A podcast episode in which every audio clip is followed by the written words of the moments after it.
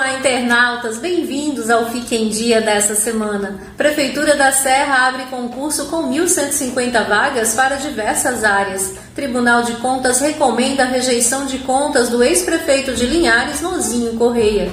Ministério Público de Contas deve emitir parecer sobre as contas do prefeito Guerino Zanão na gestão 2012 da Prefeitura de Linhares nos próximos 30 dias. Cai o número de novos casos de HIV no Espírito Santo.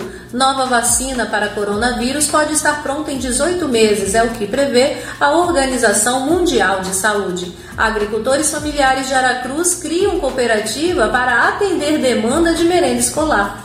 Banestes amplia em 96 meses prazo para pagamento do consignado de servidores estaduais da Casa Financeira e Uniletra são liquidadas pelo Banco Central. Sedu oferece mais de 2.400 vagas para cursos de língua estrangeira. Volmar Borges foi morto a tiros em povoação em Linhares e o suspeito pelo assassinato do pecuarista foi preso um dia depois em Ibatiba. Renato Casagrande garante a atuação intensa da PM frente aos ataques ocorridos em Vitória.